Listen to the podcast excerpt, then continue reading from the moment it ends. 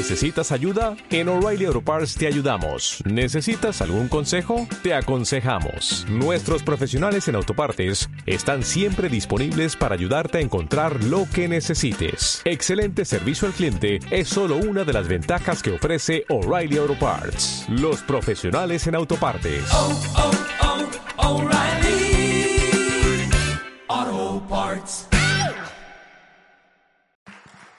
Wow. Desde Reino Unido hasta la Patagonia. Todo Iberoamérica. Estudiando Torah. Baruch Hashem. Incluyendo Arizona. Donde tenemos tremendos estudiantes de Torah ya.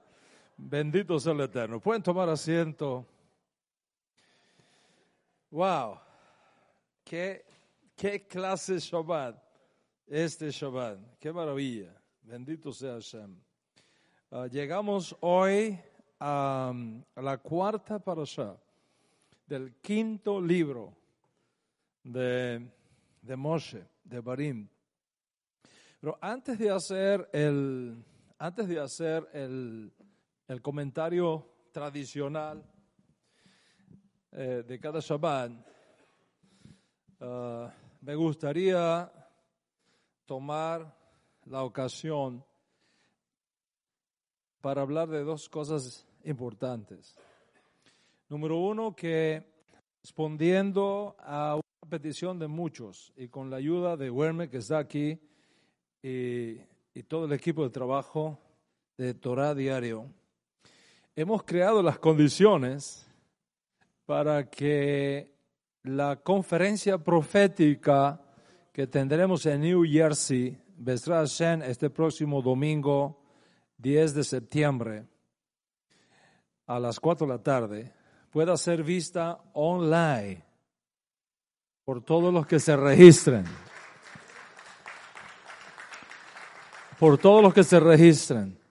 Y no solamente van a poder participar online, de la conferencia, sino que también podrán participar del, no sé si decir sorteo, de un viaje completamente gratis que se va a regalar a los que asistan virtual o presencialmente a esta conferencia. Alguien se va gratis para Israel. En el próximo viaje de diciembre 24 a enero 2 del 2018. Y todo lo que tienen que hacer ustedes es visitar la página toradiario.org y hacer un clic donde dice conferencia, ¿verdad? Y ahí puede adquirir su entrada virtual, se le va a separar un ticket con un número y vas a participar de, de ese sorteo donde se, se va a regalar, entre otras cosas, un viaje totalmente gratis a Israel. New York o Miami, Tel Aviv, incluye todo, ¿eh? boleto aéreo, hotel, todo. ¿Ok? Totalmente. Eso es lo primero que quería decir. Creo que es una buena noticia, ¿no?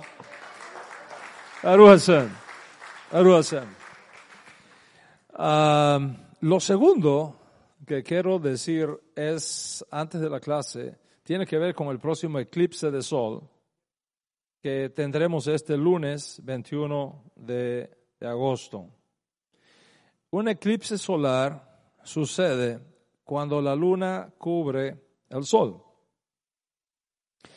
Y todos los que estamos en el continente americano podemos, vamos a poder presenciar este eclipse que desde que comienza hasta que termine va a tener más o menos dos, tres horas de duración. Y según la NASA, eh, la Agencia del Espacio de Estados Unidos, a la mitad de ese evento de dos o tres horas, cualquier persona dentro de la trayectoria de aproximadamente 70 millas de ancho y que va desde el Pacífico en Oregón hasta el este en South Carolina, vamos a poder ver un breve eclipse total total de sol cuando la luna completamente cubra la cara brillante del sol por casi tres minutos, dos minutos cuarenta segundos, más o menos, es lo que va a durar la total oscuridad. Quiere decir que al mediodía se va a hacer de noche. ¿Te imaginas eso? Totalmente de noche, ¿ok?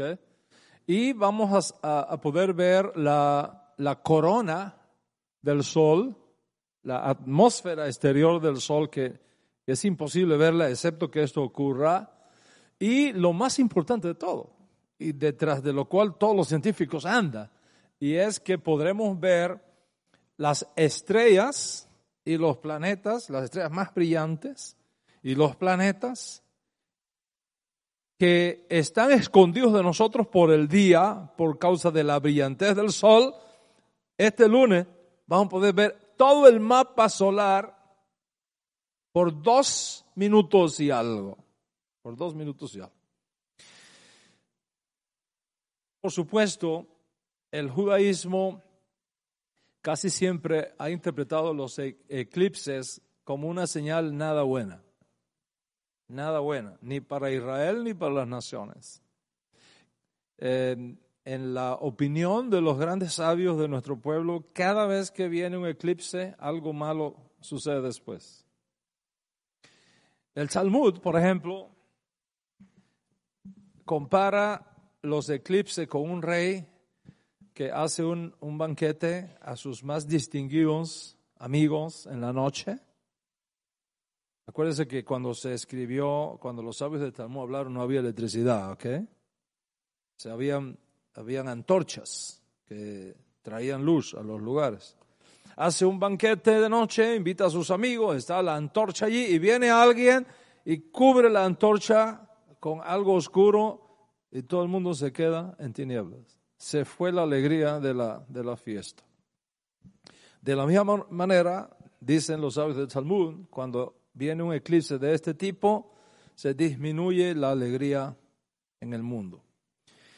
Rashi, el gran comentarista francés, también insiste que cuando hay un eclipse solar tenemos que prepararnos porque es una señal del cielo de que algo malo va a ocurrir después. No obstante, no obstante, dicen nuestros profetas, eso aquí se lo sabe, pero los profetas dicen otra cosa. Los profetas dicen, no hay agüero contra Israel. No hay agüero contra Israel. Y por lo tanto, no hay por qué temer, el mundo no se va a acabar. El lunes el mundo no se va a acabar. Créanme lo que no se va a acabar. Esto no es el fin del mundo. De hecho, va a durar pocos minutos la oscuridad total y es una magnífica oportunidad para ver el mapa del universo visible de la Tierra que nunca podemos ver excepto que este fenómeno ocurra. Así que vamos a estar tranquilos, todo va a estar en las manos del Eterno, ni un cabello de nuestra cabeza perecerá.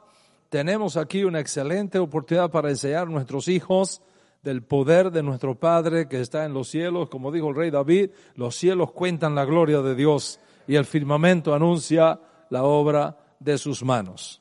Y yo tomé ya a mi hija Nehama, la senté y le dije, mira, esto es lo que va a pasar, eso se va a oscurecer, no tengas miedo, cuando veas los pajaritos irse a, los, a los árboles, he pensado que se hizo de noche, no tengas temor, pero hay que seguir ciertas reglas, ¿ok? Hay que seguir ciertas reglas.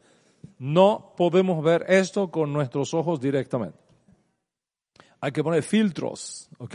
Ya sea que, que, estés mirando con tus propios ojos o con un telescopio o lo que sea, hay que poner un filtro solar que garantice que no vas a tener contacto directo con el sol. Claro, cuando se haga oscuro todo, sí se puede mirar con los propios ojos, porque el sol está tapado, no, la luz solar no nos hace daño. Pero eso dura dos minutos. Una vez que está pasando, hay que ponerse los filtros de nuevo para evitar daños en, nuestra vista. So, por favor, no mires al sol directamente, excepto con filtros apropiados para, para, para estas ocasiones. Vamos, vamos a disfrutar este momento único de la creación y damos gloria al Sen por su sabiduría y por su poder y su gran misericordia hacia nosotros. Estas son las dos cositas que quería decir.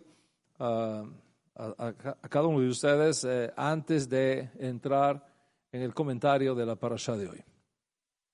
So, volvamos a la tierra, metámonos otra vez a lo que vinimos a estudiar Torah en este día de, Shabbat.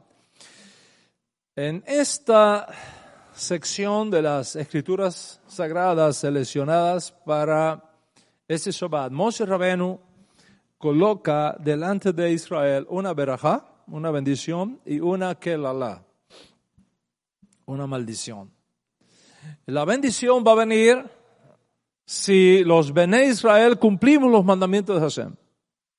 En caso contrario, lo aleno, la maldición se va a activar en el evento que nos desviemos de sus caminos. La parashá ordena que cada tercer y sexto año de cada ciclo de Shemitah, el diezmo debe ser entregado a los pobres, a los levitas, a los huérfanos, a las viudas. Al final de cada séptimo año, durante el cual la tierra debe permanecer en descanso, todo acreedor va a perdonar a, a su deudor. Cualquier cosa que le hubiese prestado, no le exigirá a su prójimo, a su hermano, por haberse proclamado el año de remisión del Eterno.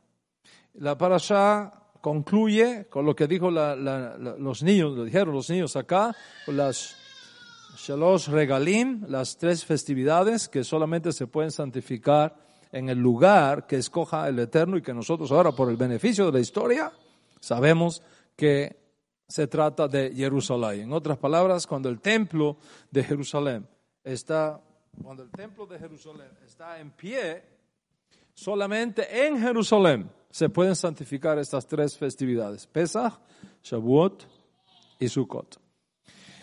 Eso significa en términos prácticos que mientras el templo no está en pie, no podemos santificar ni Pesach, ni Shavuot, ni Sukkot. ¿Por qué entonces tenemos Pesach, Shavuot y Sukkot? Porque no estamos haciendo Pesach, ni Shavuot, ni Sukkot. Estamos haciendo en memoria de Pesach, en memoria de Shavuot, en memoria de Sukkot. Esto es a grandes rasgos el contenido de, nuestra parasha. De toda esta riqueza que tiene esta parasha, quiero enfocarme solamente en un concepto que es críticamente importante. Me refiero a un extraño mandamiento que aparece en nuestra parasha en el capítulo 14, verso 1 de Devarim, y que se traduce así. Vosotros sois hijos del Señor vuestro Dios, no os heriréis ni afeitaréis el frente de vuestra cabeza por los muertos. Voy a repetirlo otra vez. Vosotros sois hijos del Señor vuestro Dios. Vosotros, los hijos de Israel, los que están ahí presentes ante Moshe Rabeno en este discurso que él está dando. Vosotros sois hijos de Hashem, vuestro Elohim. No os heriréis el frente de vuestra cabeza por los muertos, por causa de, de los muertos. Ese es el texto del cual quiero hacer el comentario en esta parasha.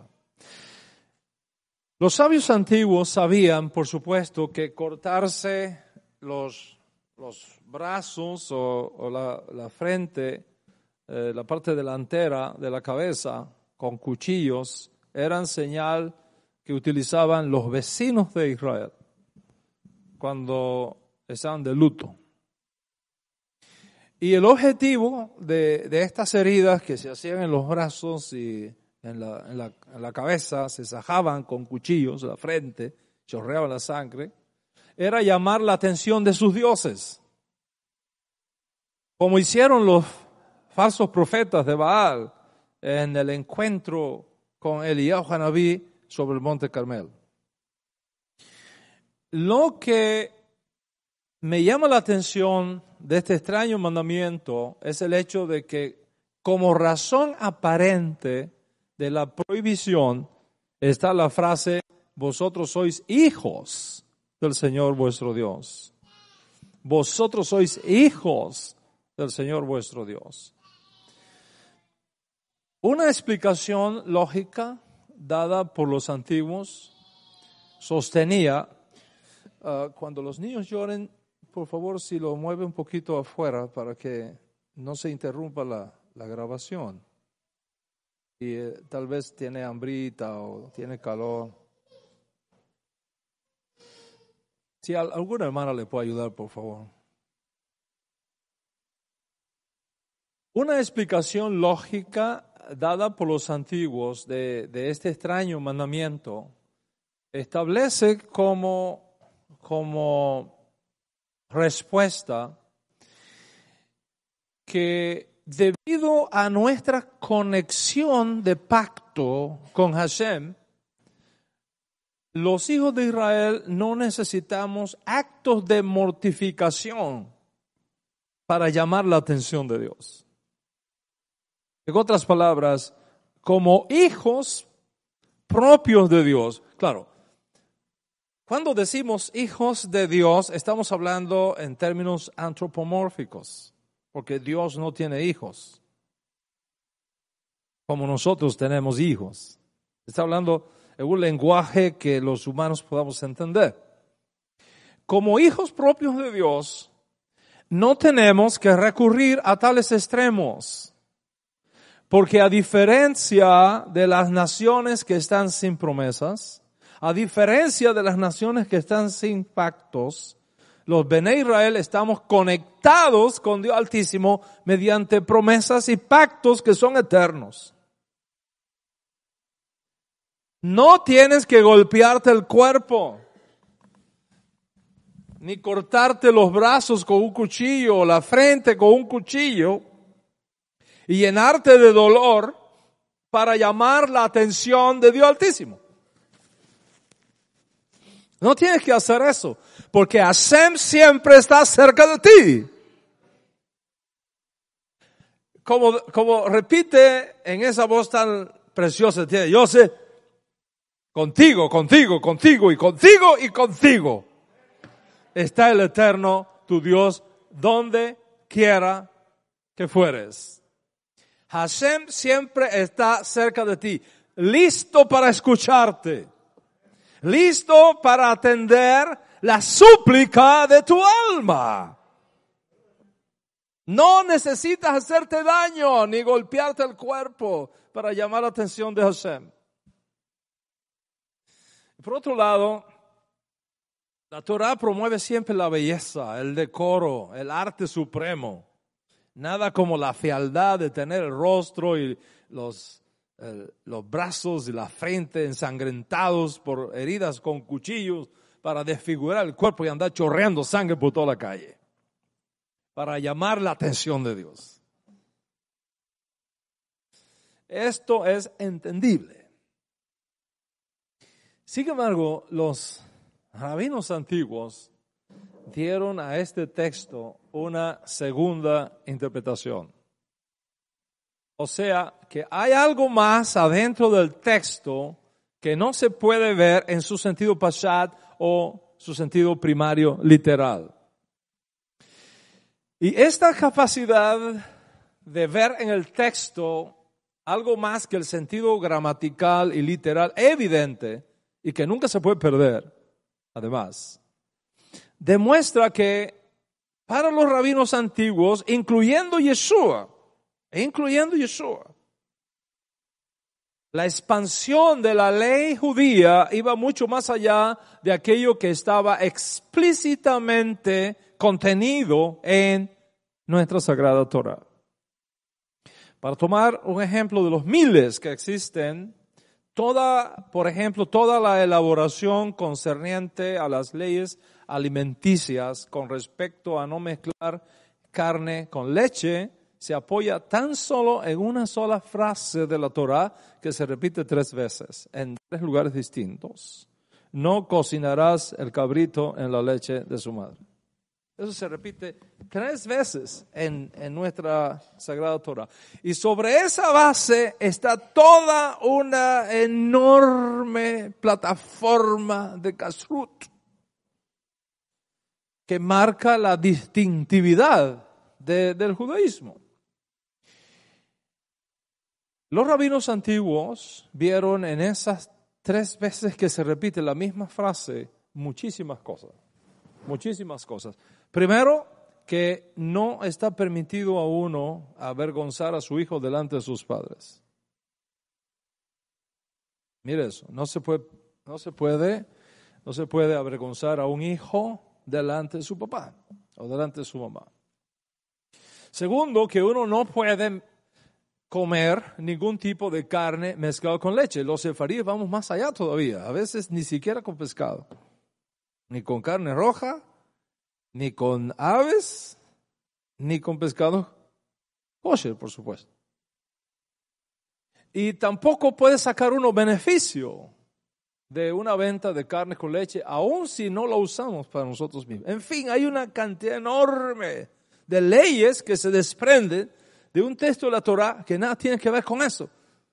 Pero que los rabinos antiguos, al estudiar el texto de la Torah, veían algo más que el sentido pasado.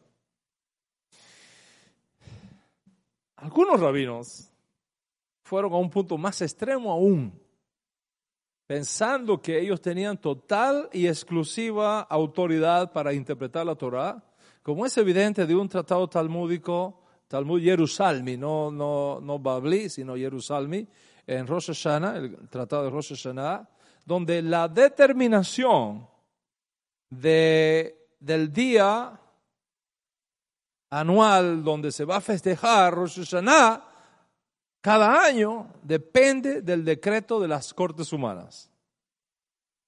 Es decir, si los rabinos deciden cambiar la fecha de Rosh Hashanah o posponerlo un día, Dios se ajusta a nosotros y Dios se ajusta a nuestras decisiones. O sea, nosotros ordenamos y Dios tiene que sujetarse a nuestras ordenanzas. Eso es un extremo. Eso es un extremo. Un extremo que aún hoy día es sostenido por una parte importante del rabinato tradicional. Por supuesto que esto crea un serio problema teológico. ¿Quiénes somos los hombres para limitar el poder soberano de Dios? ¿Quiénes somos los hombres para limitar el poder absoluto de Hashem?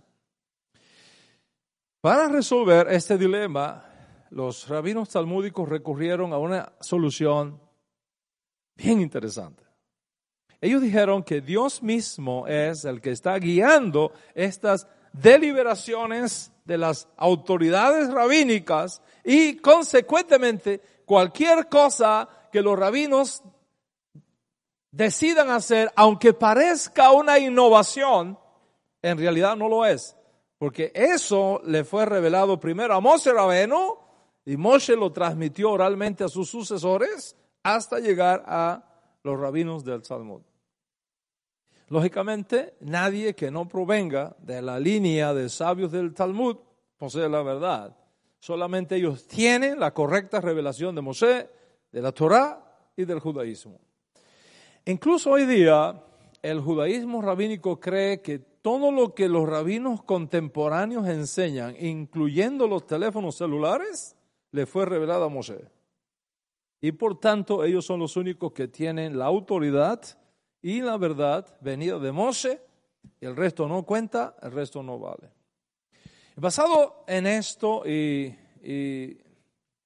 tanto por dentro como por fuera del, del judaísmo talmúdico, en realidad hemos venido construyendo nuestra propia tradición. Y para aquellos que comienzan a acercarse al judaísmo, tanto los que están online como los que están presencialmente aquí, les anticipo que se va a encontrar muchísimo con esta palabra, tradición. Y los que vieron la película Field in the Roof, la, el violinista sobre el tejado, recordarán la importancia que tiene tradition, tradition, tradition en nuestro pueblo. Tradición, tradición es un concepto que tiene mucha importancia para la mayoría de los judíos. Y de hecho, las más grandes disputas comienzan cada vez que alguien dice, la tradición judía establece que. Y he visto a gente ponerse muy a la defensiva, se sienten, sí sienten que la tradición, o mejor dicho, lo que ellos consideran tradicional, está siendo cuestionado o está siendo atacado. Ah, yo recuerdo cuando se me ocurrió crear hace un par de años atrás, dos, tres años atrás, una Agadá para Shavuot, ¿recuerda? Hicimos una Agadá para Shavuot porque no la teníamos en un lugar.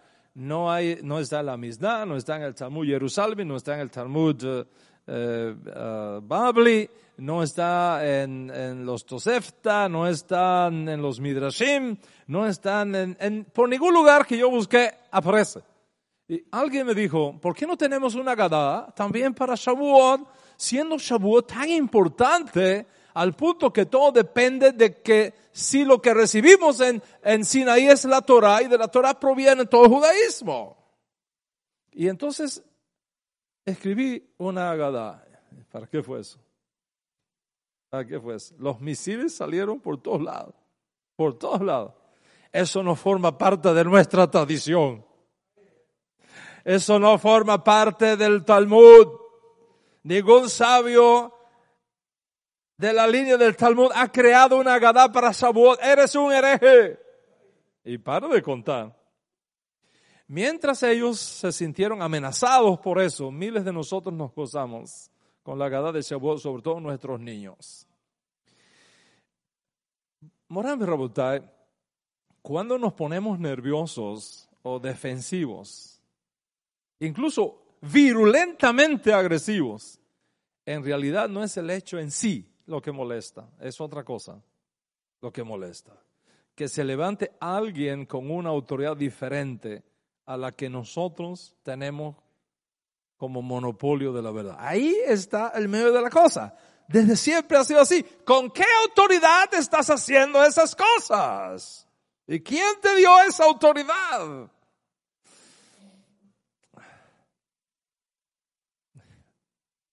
Yo me pregunto, ¿de qué sirve tener una tradición que no funciona en nuestra realidad y en nuestra circunstancia moderna? ¿De qué sirve?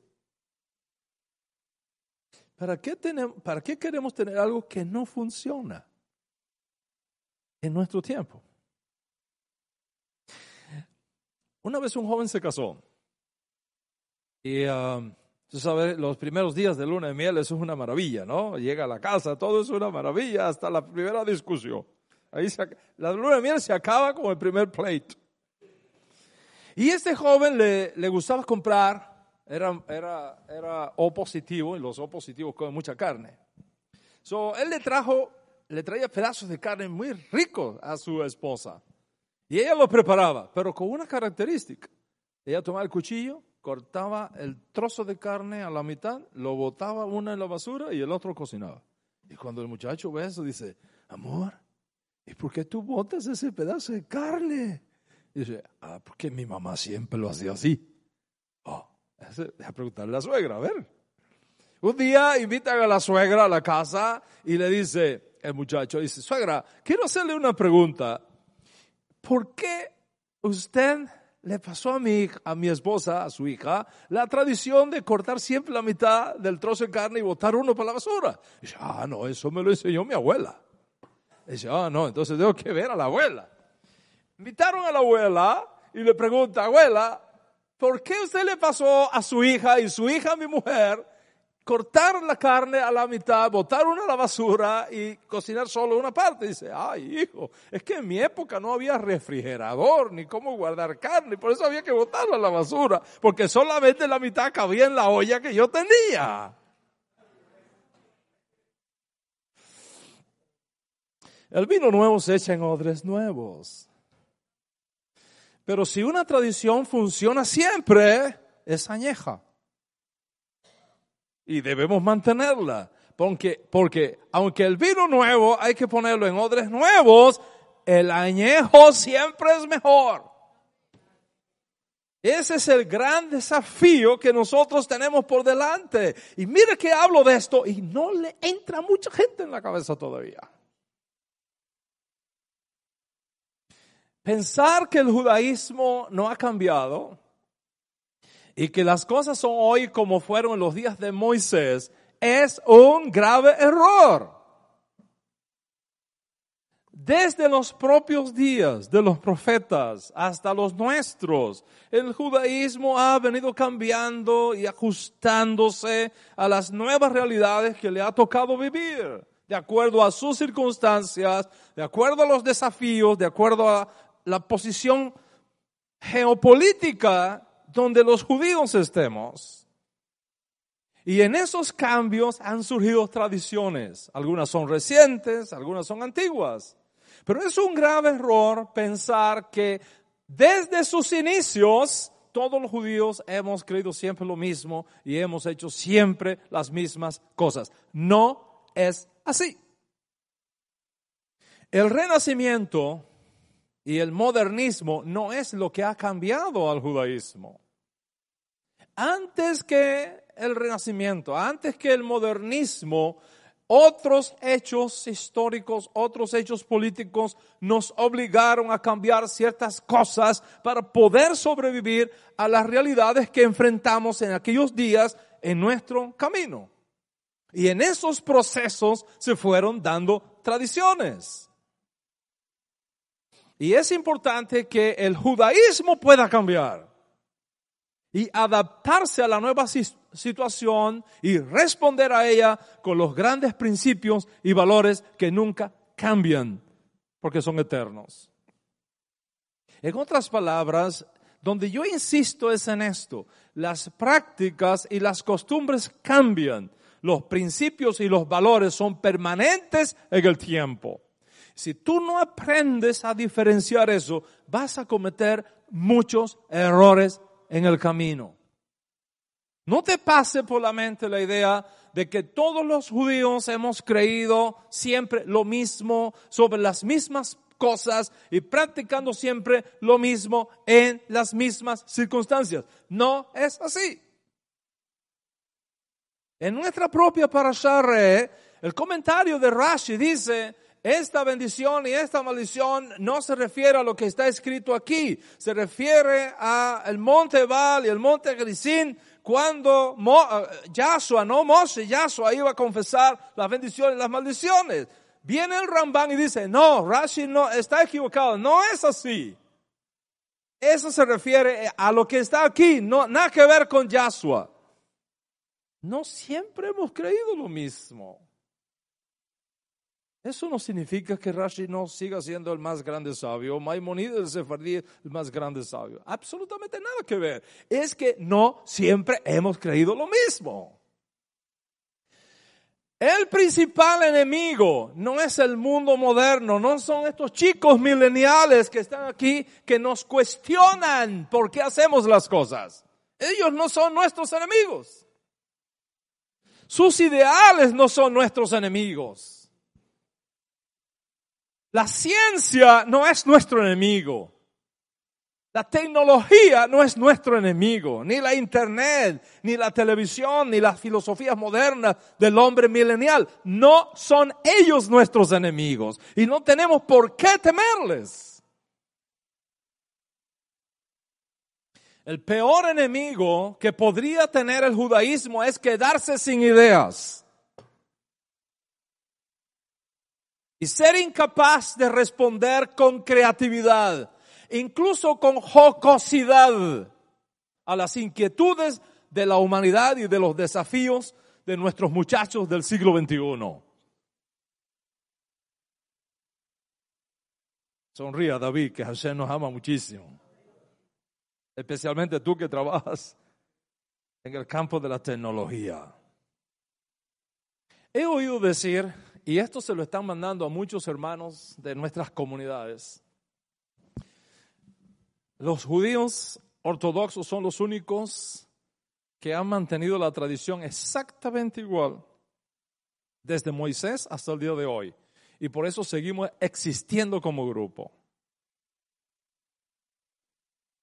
Montón de gente me ha mostrado cómo le mandan este tipo de mensaje. Constantemente a nuestros miembros, aquí y allá, les envían correos, mensajes de texto, afirmando que estamos practicando un judaísmo corrompido. Estás practicando un judaísmo corrompido. Tus oraciones son en vano. Solamente nuestro judaísmo ortodoxo es auténtico. No te dejes confundir. No te dejes confundir. Esto es simplemente una falacia, digamos, apologética, por no decir chauvinista. Como resultado de creerse este mito, surge la falsa idea de que hay ciertos judíos que practican el verdadero judaísmo o que son judíos auténticos. Mientras que los otros que pensamos diferente, tenemos una visión distorsionada, por no decir herética, del judaísmo. Lógicamente, para una mentalidad así, los judíos que pensamos diferentes y que practicamos algunas cosas de forma diferente, somos una amenaza para la continuidad de una tradición que, según esta creencia ortodoxa, no ha sufrido modificaciones desde el periodo bíblico hasta el siglo XXI. Y mil veces he escuchado este argumento. Nosotros representamos el verdadero judaísmo, ustedes tienen una versión distorsionada del judaísmo. Poniendo el orgullo aparte, poniendo el orgullo aparte porque no se trata de eso para nada, todos aquí creo yo somos personas inteligentes. Yo me considero una persona inteligente, que puedo leer, puedo pensar, puedo reflexionar, puedo racionalizar. Gracias Hashem. Y si soy inteligente y puedo racionalizar como todos ustedes, ¿cómo podría estar yo, que soy inteligente y que puedo racionalizar y pensar por mí mismo, cómo podría yo estar en una versión distorsionada del judaísmo cuando puedo comprobar que existe una versión auténtica del judaísmo? ¿A, quién de nosotros que sabe pensar le gustaría estar en un lugar equivocado? Y con una versión distorsionada del judaísmo. ¿O es que soy un rebelde sin causa? ¿O es que no quiero dar mi brazo a torcer por, por mi orgullo intelectual? Es porque practicar el judaísmo verdadero que ellos tienen exige más disciplina mi parte. Yo quiero siempre hacer lo que me da la gana. Como la vieja canción, con dinero y sin dinero, hago siempre lo que quiero y mi palabra es la ley. ¿De eso se trata? O, es porque el judaísmo verdadero me obliga a ciertas prácticas y costumbres que no me gustan y entonces me resulta más fácil acomodarlo a lo que es más cómodo para mí.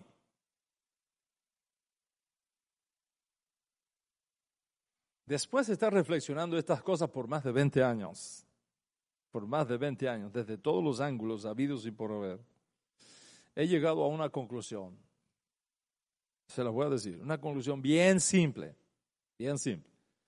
La razón por la cual el judaísmo que afirma ser el único judaísmo válido se porta así es porque de convencernos que ellos son los auténticos y llevarnos a sus filas es lo único que los convence que están en el verdadero judaísmo. Incluso creo que su intención es sincera, fíjate. Creo que su intención es sincera y nos quieren salvar y ayudar a que dejemos lo falso y nos volvamos a lo que ellos consideran es el único judaísmo verdadero que existe. Sin embargo, su constante ataque a nuestro judaísmo demuestra claramente que no están ni siquiera seguros ellos mismos de que lo que tienen es auténtico. Porque si uno sabe que lo que uno cree, lo que uno vive es lo verdadero, ¿por qué voy a tener miedo de otras ideas? ¿Por qué voy a tener tanto miedo? De otras ideas. ¿Por qué tantos ataques contra Yeshua como Mashiach si es un falso Mesías? ¿Y qué padre? Las miles de objeciones contra Yeshua, porque no has terminado de responderle y te traen tres más. Y le responde las tres más y saquen tres más. Hasta que un día le dije a un rabino aquí en Miami Beach, ¿Cuántos rabinos creyentes en Yeshua necesito mencionarte para que creas igual que nosotros? Porque le mencioné como 20 y no era suficiente. Empezando por el gran rabino de Bulgaria, Daniel Sion, gran rabino de Bulgaria, creyente en Yeshua como Mashiach, que salvó miles de judíos del holocausto nazi. ¿Cuántos más necesitas que te mencione? Si Yeshua es un falso Mesías, ¿qué amenaza puede representar para mí? ¿Usted cree que el negro Felipe y la, y la India Huacaipure y los tres poderes eh, María Leonza, ¿eso representa una amenaza para mí?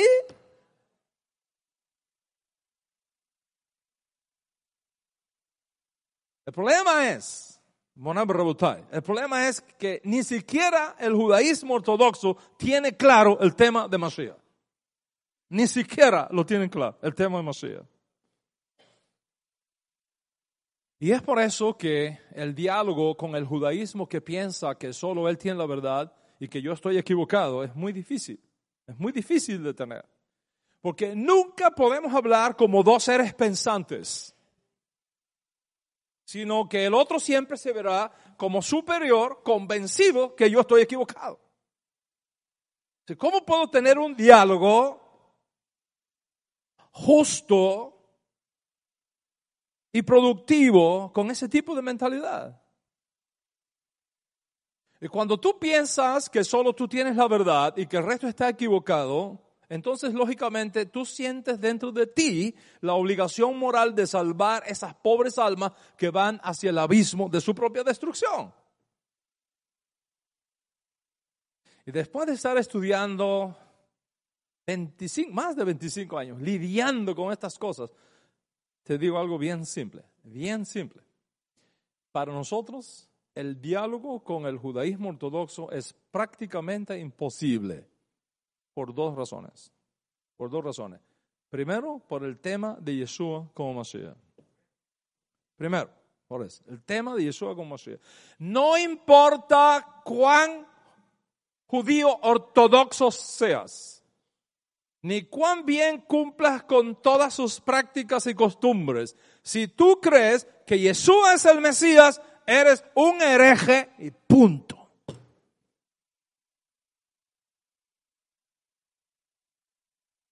Y esto en sí mismo es irónicamente una contradicción. Estas son las cosas que, irónicamente es una contradicción porque el judaísmo ortodoxo establece que su verdad está en la acción, no en el pensamiento, en la acción. Lo que importa es cómo uno vive. De hecho, en sus luchas con el cristianismo, el judaísmo ortodoxo le dice al cristianismo, ustedes son una religión de pensar, nosotros somos una religión de acción. Si tú crees bien, no importa cómo vivas, estás bien. Así nosotros no somos. Nosotros somos una religión de acción. Si lo que hacemos es correcto, entonces estoy en el lugar correcto. Entonces, si lo que importa es cómo uno vive, ¿por qué mi creencia en Yeshua, que no tiene nada que ver con la acción, sino con la creencia, me descalifica como judío?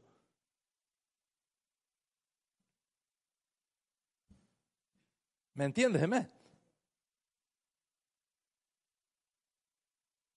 Si lo que importa es cómo uno vive el judaísmo, ¿por qué entonces mi creencia, mi creencia en Yeshua como Mashiach me descalifica como judío? Si Yeshua, lejos de alejarme, me acerca más y más a la Torah, a los profetas, a Moshe, a los mandamientos.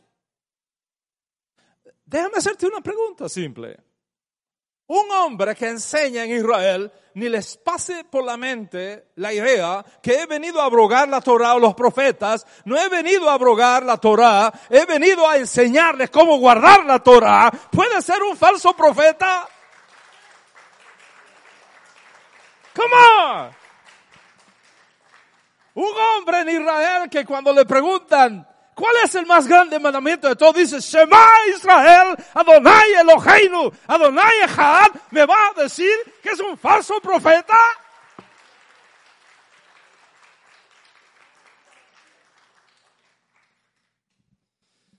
Y si el judaísmo es un asunto de práctica, entonces, ¿por qué me condenas por lo que creo y no miras cómo vivo?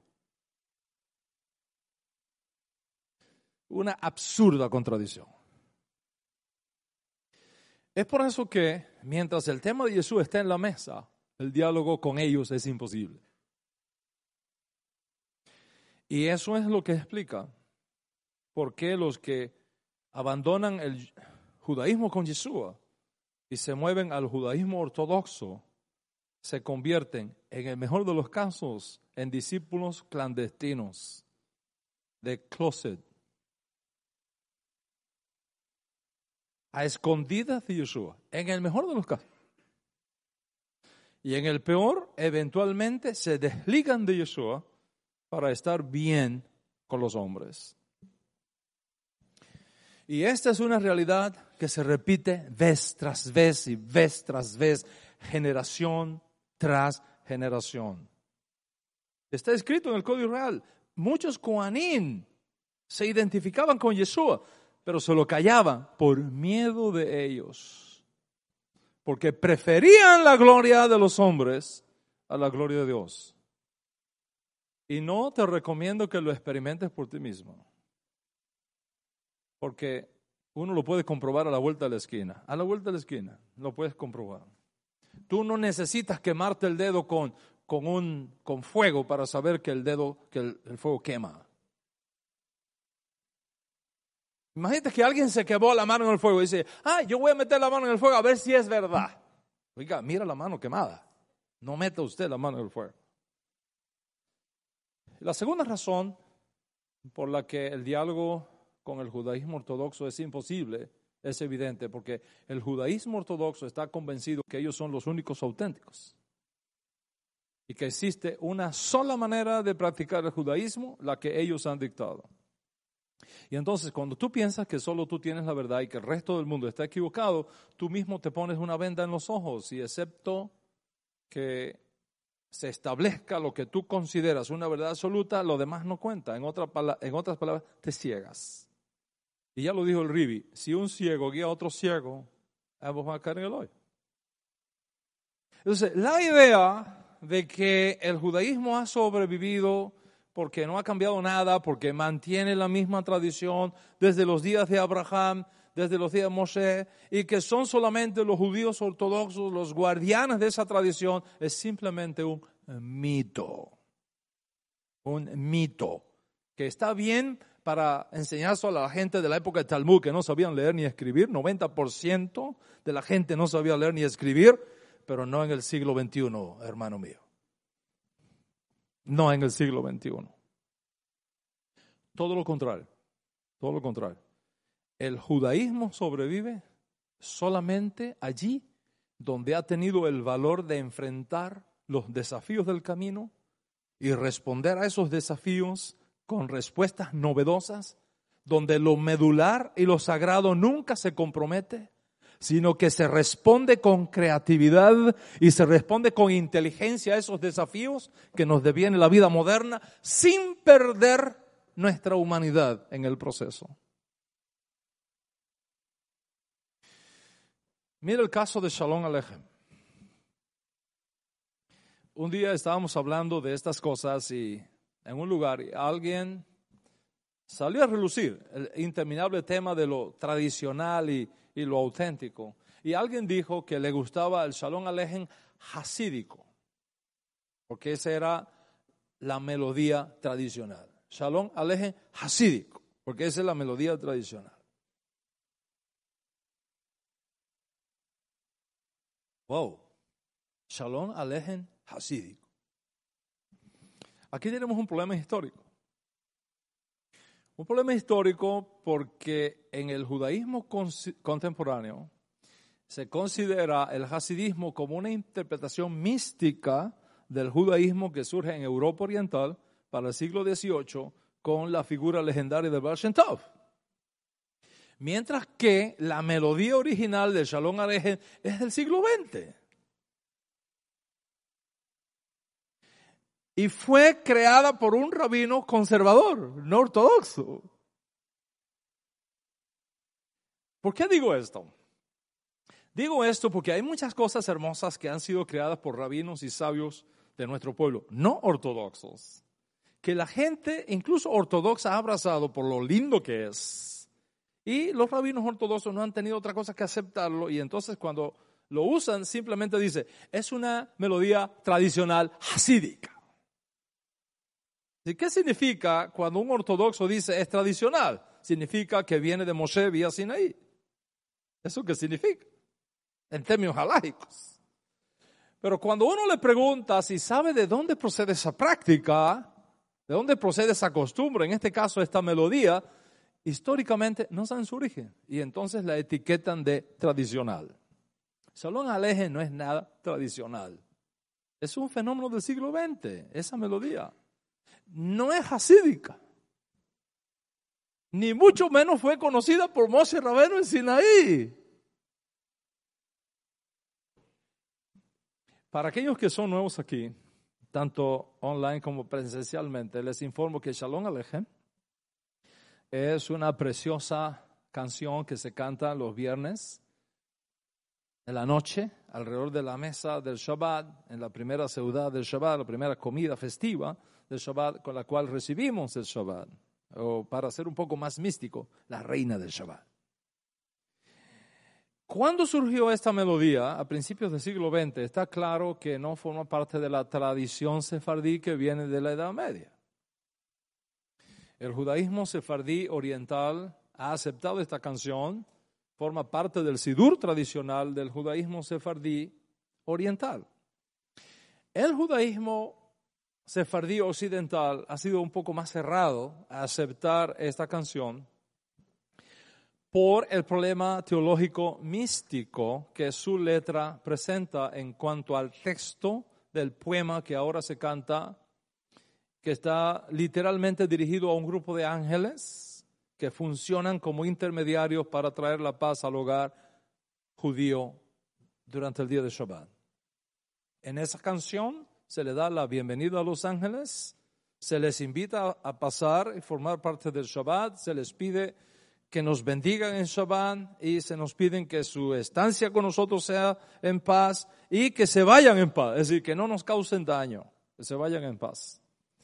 La letra de la canción es vieja, del siglo XVII, pero la melodía es del siglo XX. Sin embargo, con, con toda esta evidencia histórica, no faltó un ortodoxo que dijera, eso lo conocían los sabios del Talmud oralmente, porque viene de Moshe Robert. Imagínate, que viene de Moshe Robert. ¿Cómo podemos demostrar eso históricamente? En todo caso, comparado con nuestros casi cuatro mil años de historia, una melodía del siglo XX no es para nada tradicional, es moderna. ¿Por qué los rabinos sefaríes y los sabios sefaríes occidentales se han mostrado recelosos con esta melodía y no la han incluido en la práctica y las, y las costumbres del, del judaísmo sefarí occidental? Por dos razones teológicas. Por dos razones teológicas. Primero, porque hay ciertos problemas con pedir bendiciones extras en Shabbat cuando el Shabbat es una bendición suprema que en sí mismo abarca todas las bendiciones. Entonces, cantar eso, piensan los rabinos occidentales, sería disminuir la grandeza del Shabbat. Ese es el número uno. El número dos, está prohibido dirigir el rezo a otro sujeto que no sea Hakadosh Baruchu Baruch Shemo. Y está claro que cuando tú cantas Salón Alejen, estás haciendo un pedido directamente a ángeles, no a Dios. A ángeles. Y visto así, estaríamos violando el quinto principio de los trece principios de fe establecido por Maimonides que afirma que solo se puede rezar a Dios y a nadie más. Ahora, este es el desafío. A mí me fascina esa melodía. A mí me fascina esa melodía. Y cuando la canto para obviar el claro problema teológico que contiene dirigir una petición a ángeles y no a Hashem, asunto que está prohibido en la Torah, que lo prohibió el Ribi Yeshua y también Maimonides el Sefardí. siempre digo, antes de cantar, siempre digo, pidamos a Hashem que nos envíe sus ángeles para que nos acompañen esta semana. Y cuando yo digo eso, ya, ya puedo cantar. Vamos a pedirle a Hashem que envíe sus ángeles y que nos bendiga. De hecho, anoche cantamos eso. De esa manera. Pero el punto que quiero hacer es como una melodía que apenas tiene 100 años y que todo el mundo judío, incluyendo el ortodoxo, canta pensando que es algo tradicional, que viene de Moisés, no es nada tradicional, no viene de Moshe, es moderno, viene de un rabino conservador, no ortodoxo y no es para nada una melodía hasídica.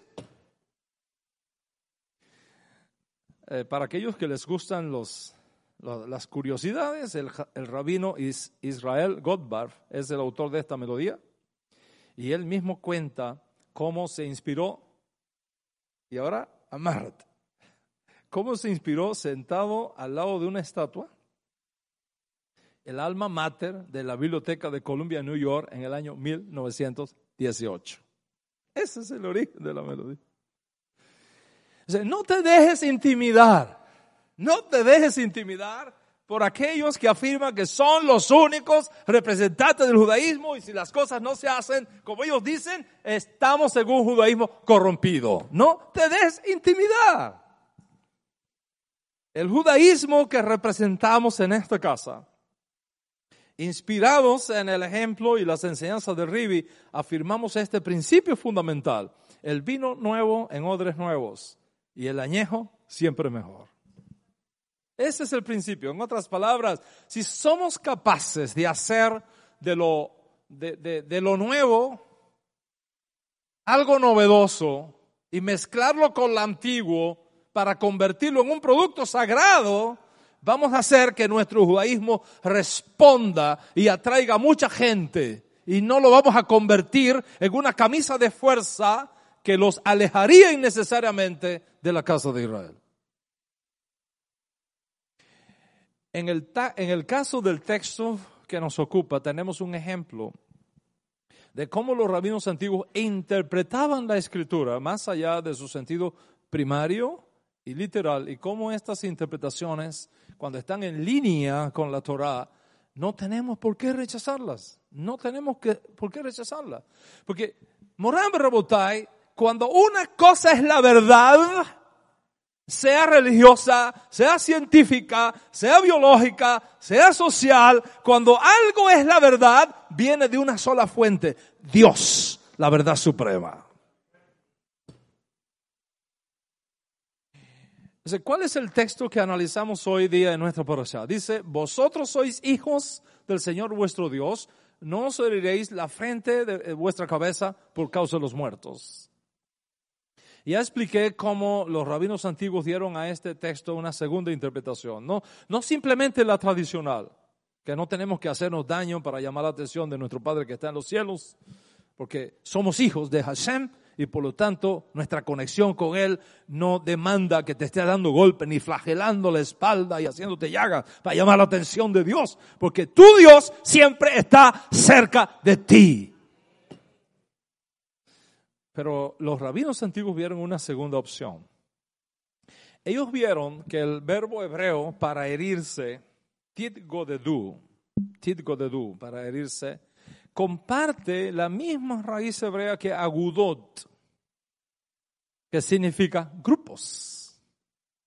Y entonces enseñaron que aparte del sentido pashat, literal, primario, que significó no hacerse daño al cuerpo para llamar la atención de Hashem como los paganos hacían con sus dioses, el texto a nivel remés contenía una insinuación, no fragmentarse en grupos diferentes, no fragmentarse en grupos diferentes. En otras palabras, que no hay razón para dividirnos en diferentes grupos, no hay razón para dividirnos en diferentes, sectas, cada uno reclamando su propia autoridad religiosa separadamente y mirando a los demás como no auténticos y yo solo tengo la verdad y tú estás equivocado, y si no piensas como yo, tú eres un hereje. Y eso no es nuevo, inclusive antes de Yeshua ya teníamos, teníamos algunas comunidades judías cuyos líderes pensaban así la, secta Yahad de Qumran, por ejemplo. Ahora sabemos muchísimos de ellos por los descubrimientos de los rollos del Mar Muerto, que nos dan una imagen detallada de lo que creían esos grupos. Sus miembros hacían todo lo que podían para distinguirse y separarse del resto de los judíos. Llevaban una ropa especial para que todos de solo mirarlos supieran, supieran, ese es miembro del grupo. Tenían sus propias normas, tenían sus propias prácticas de pureza ritual del Shabbat y otros asuntos. Y consideraban a cualquiera que no observara sus reglas como extraviados de la verdad. No solo eso, la comunidad de Qumran deliberadamente, deliberadamente se abstuvió, se abstuvieron de lo que ellos pensaban que eran las verdaderas interpretaciones de la Torah a los extraños, a los no miembros, para que los demás siguieran equivocados. Porque si les enseñaban, al final iban a terminar haciendo lo correcto, aparte de ellos, y lógicamente no iban a recibir la aprobación del cielo. ¿Te imaginas? En otras palabras, que solo ellos tenían el monopolio de la verdad y que el resto estaba equivocado. Interesantemente, la razón de todo esto era su anticipación del día de la venganza, cuando otros judíos iban a ser destruidos por sus errores y solo, solo los miembros de su comunidad van a sobrevivir o iban a sobrevivir como los elegidos de Dios.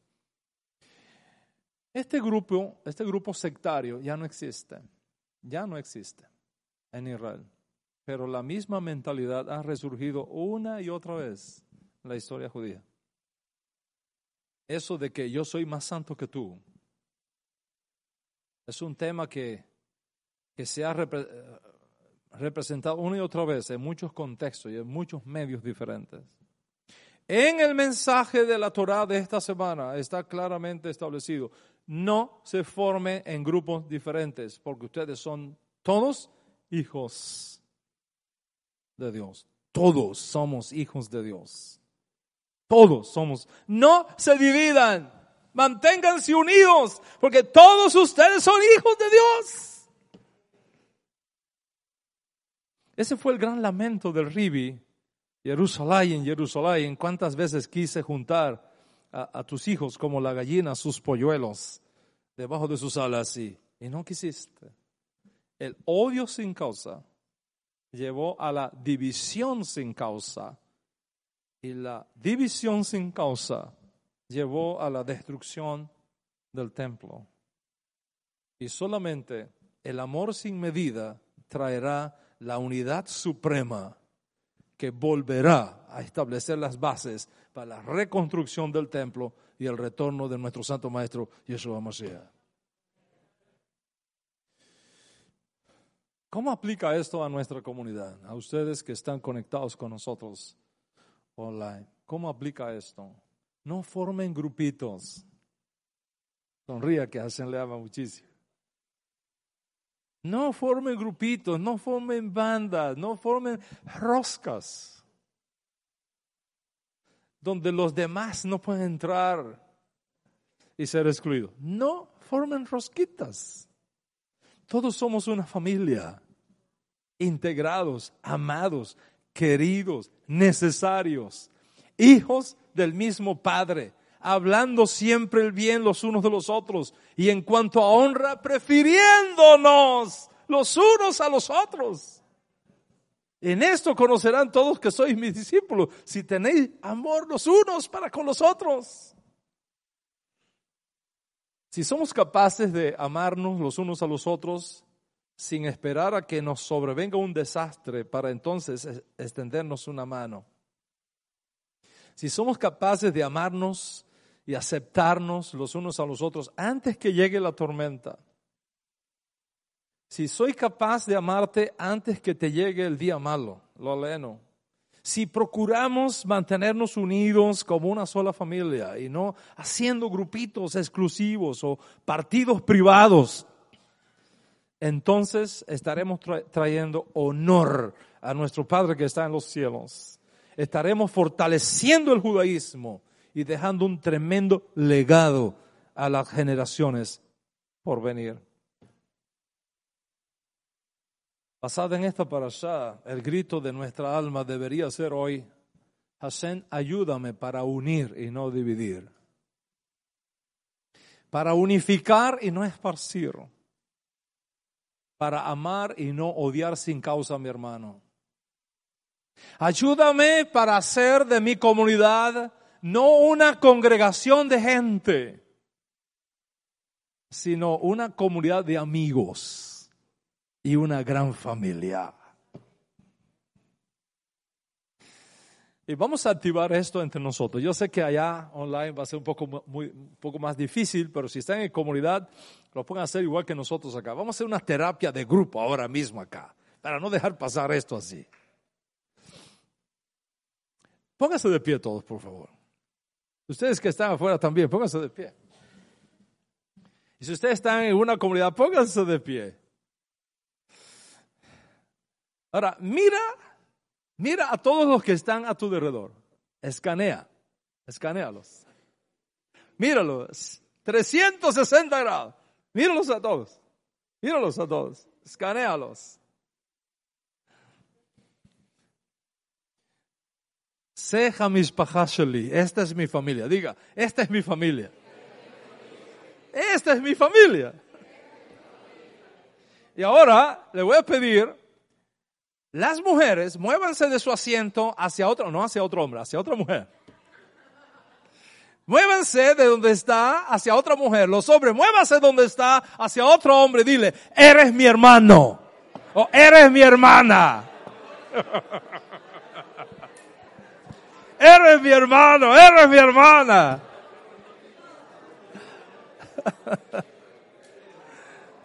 Abrácense unos a otros y digan, eres mi hermano, eres mi hermana.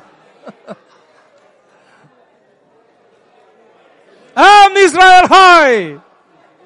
Shabbat Shalom. Shabbat Shalom. Shabbat Shalom.